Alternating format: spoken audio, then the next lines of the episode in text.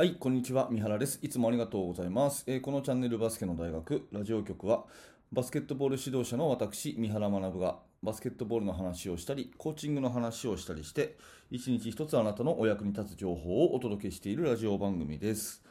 えー2022年2月の19日土曜日、週末になりましたね。皆様、いかがお過ごしでしょうか？えーっと、今日のテーマはですね、サッカーとバスケの共通点ということで、えー指導者にとってサッッカーから学ぶ、そしてサッカーの指導者がバスケから学ぶということは、結構ね、え共通点があって面白いよという、そんなお話をさせていただきます。まあ、主にですね、攻守の切り替え、ね、えーそれから人がこう味方も敵もごちゃごちゃに混ざるというその切り替わる混ざるっていうその2つのね、えーあの競技特性についてはサッカーとバスケは非常に似てるのであのお互いにね学ぶことがありますよってそんなお話をさせていただきます。ぜひ最後までお付き合いください。えー本題に深く入る前にお知らせを2つさせてもらいます。1つ目はメルマガです。えーバスケの大学では、えー指導者の方に向けて悩み解決になるようなお話をメール,、えメールでお届けしております、えメルマガ登録していただきますと、最初の1通目で練習メニューの作り方という限定の動画もプレゼントしておりますので、ぜひこれを機会に下の説明欄からメルマガの登録よろしくお願いいたします。そしてもう1個は YouTube メンバーシップのお知らせです。メンバーシップでは、お聞きの通常放送に加えてですね、週に2回、だいたい20分から30分ぐらいの、音声講義の方を配信しております、表ではあまり言えないようなお話をしているというふうにお考えください。興味のある方はぜひ YouTube メンバーシップの方をクリックしてみてください。よろしくお願いします。さて、そんなこんなで本題ですけれども、サッカーとバスケの共通点という話なんですが、えー実は先日ですね、えー株式会社完全というね、えー本の会社の方から連絡をいただきまして、えフットボール批評という雑誌を、え作ってらっしゃる方だったんですけども、えそこのですね、え雑誌のインタビューに答えてくれないかというふうに、え連絡をいただいたんですね。でサッカーとバスケの、まあ、今回のテーマは攻守の切り替えっていうそういうテーマで、えーぜひですねあのちょっとバスケットボールの観点からお話を聞かせてほしいというふうに言われてちょっと驚いてですねあのまあ、バスケットボールの取材はいくつか受けたことがあるんですけどサッカーの方からそんなお話をいただくっていうのはすごく自分の中では新鮮で、えーでまあ、あのその方とやり取りをしてね、えータイミングがあったのであのじゃあインタビューで私でよければお受けしますっていうようなことで、えー、ズームではあったんですけど、このご時世なんでね、えー、ズームではあったんですけども、えーその編集者の方と、あとライターさん、文章を書くライターさんとね、で私で3人で、ズームをつないでね、1時間ぐらいかな、お話をしたんですね。で、それで、えー、といろいろとお話をさせていただいて、今度3月7日に発売される、そのフットボール批評というね、えーまあ、雑誌の方に、バスケットボールからサッカーを考えるというテーマで、えー私の記事が載りますので、えーぜひそれをちょっとね、皆さんに見ていただきたいなと思います。で、今日はその記事のね、概要をこうお話ししたいと思うんですけれども、まずね、えー、とそのサッカーの方よりもバスケットボールの方がプレーに名前がついてることが多いっていうふうに言われたんですね。プレーに名前がついてる、うん、だからそれってすごくいいバスケットの文化ですよねって言われてあサッカーの方はそんなにこう名前がついてないんですかっていうね風に聞くと、まあ、バスケットほどついてない気がするというような話なんですね、うん、でまず最初にコート上にこう名前をつけるっていうことがサッカーはあんまりないので、まあ、バスケットボールの方はコートにいろいろ名前がついてるっていうのが面白いと思ったと。いうふうに言われてですね、えーまあ代表的なのは例えば、えーコートをまあ半分に割ってボールがある方をボールサイドって言ってね反対の方をヘルプサイドっていうふうに呼ぶ、まあ、そういうコートの考え方だったりとかあとはそのウィークサイドストロングサイドね、えーボールラインから考えて狭い方をウィークサイド。えーそれから広い方をストロングサイドって呼んだりするじゃないですか。そういうコートの何サイド何サイドっていう言い方が結構細かく決まってるっていうところがですねサッカーにはあんまりないそうなんですね。うん、それから、えー、と制限区域のあの、まあ、ペイントエリアあそこのところも例えばエルボーっていう風に名前を付けてたりとかあと縦のラインをスロットって言ったりしますよね、まあ、ちょっとこれは、えーあんまり一般的ではないかもしれませんけどスロットって言ったりね、うん、あのそういうようなところでコートにいろいろと名前がついているから選手にこう指示をしたり作戦をこう明確にする上で、ね、コートの真ん中を目指そうっていうんじゃなくてエルボーにボールを入れようっていう風な方が明確じゃないですか。そんな風にコートにこう名前を付けるっていうことについて、やっぱり、あの、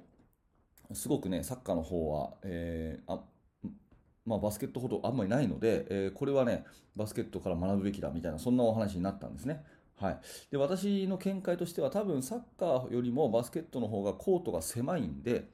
あの、体のぶつかり合いがサッカー以上に多分あると思うんですよ、特にペイントエリア周辺では。だから、そのコートに細かく名前がついていて、その陣地を明確にして、えー、その陣陣取り合戦っていうかね、そういうような要素が強い競技だから、名前がついてるんじゃないですかねっていうふうに私はお答えしたんですけど、そのコートに名前を付けるっていう部分でね、まず一つ話が、え、盛り上がりました。それともう一個、攻守の切り替えっていうところに関しては、当然ね、バスケットもサッカーも同じようにそのオフェンスをしてオフェンスをしたらトランジションのディフェンスがあって、ねもまあ、戻りですよね。トランジションディフェンス。そしてセットディフェンスがあってでトランジションのオフェンスっていうふうにこの4つの局面がねオフェンストランジションディフェンスセットディフェンストランジションオフェンスか。その4つの局面がこうぐるぐる回っていくっていうのはサッカーとバスケットは共通だということなんですけれども、バスケットの方がよりですね、その一つ一つの切り替えの中でも細かく決まっているように思われるというふうにその、えー、ライターさんが言っててですね、例えばバスケットは走るコースがこう決まっていると。ね、速攻にしてもスリー面のコースがあったり、それから、えセンターはね、あのリムランナーって言って真ん中を走ったりとか、そういうようなね、えー、ところがしっかり明確に決まってるから速攻に関してもその誰がどこ走るっていうのがあんまりこうあの迷わなくて済むんじゃないかと。結構サッカーはその辺に、まあ、指導者にもよるんでしょうけどあのとりあえずこう前に走れみたいなところが多いようなので、うん、そのバスケットボールのその速攻の走るコースも名前がついてるっていうところは新鮮に映ったようですね。あと逆にえーと、オフェンスが終わるときね、リバウンドの瞬間も、あの私は Y の体型に入れなんて言いますけど、ゴール下に3人オフェンスリバウンドに入って、で、真ん中に1人、で、センターサークルに1人っていうね、そういう3人1人1人の Y の字のみたいな形で、オフェンスリバウンドに入る。これが基本だと思うんですけど、そういうまあ攻守の切り替えの陣形っていうのも、まあ、非常にこれサッカーにも使えることじゃないかっていう、そんなお話になったんですね。だからその攻守の切り替えの部分。で、最後に、出てちょっと面白かったのは、やっぱりその攻守の切り替えをできるだけ早くすることが、やっぱりあの勝利への秘訣ですかねっていうような話になったんですけど、まあ、私は実はそうは考えてなくて、運動能力が自分たちの方が高ければね、攻守の切り替えをたくさんした方が、その運動能力の差が出るから、ね、勝ちを確実にするんだけど、もし自分たちがちょっと運動能力が劣ると、相手の方が強いってなったら逆にゲームをコントロールしてトランジションの機会を減らした方が勝ちにつながると思うんですよ。ここちょっと大事なところなんでもう一回言いますけど自分たちの方が運動能力が低ければね、トランジションの機会をあえて減らした方が勝ちにつながる。接戦に持っていけるんじゃないかっていうようなお話を、まあ、これは私の、ね、持論なんですけれども、まあ、あの攻撃はゆっくり攻めると、ね、でディフェンスはスピーディーに激しくやるというようなそういう戦い方をした方が格上のチームに勝つんだったら、えー、いいんじゃないかなっていうようなね、そんなことをお話ししたりとかですね、えー、約1時間ぐらい、えー、そんなお話をさせていただいて、え非常に私としても面白かったんですね。で、それが、フットボール批評という雑誌になって、え3月の7日に発売されますので、えー、ぜひぜひ、これをお聞きの皆さんもですね、あの読んでいただきたいなと思って、今日はこんなお話をさせていただきました。まあ、えっ、と、この動画の下のリンクのところにですね、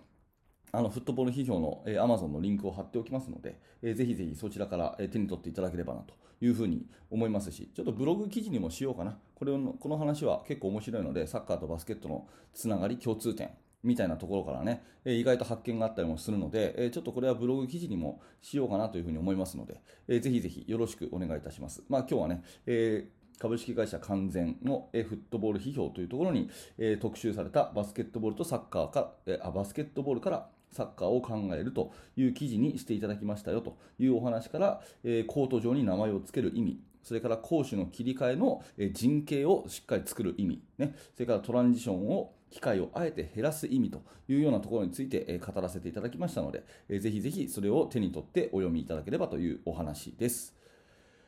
はい、ありがとうございました、えーこのチャンネルではいつもね、こんな感じでバスケットボールの話、コーチングの話をしております。もし、えー今日の放送が面白かった、興味が持てたという方は、ぜひグッドのボタン、そしてチャンネル登録をして、また明日の放送でお会いしましょう。えー最後に、バスケの大学研究室では、えほぼ毎日2000文字ぐらいの記事をですね、え私が現在進行形で手掛けているチーム作りについて、え記事を投稿しております、えより深く学びたい、興味のある方は、えバスケの大学研究室覗いてみてください。はい、最後までありがとうございました。三原学でした。それではまた。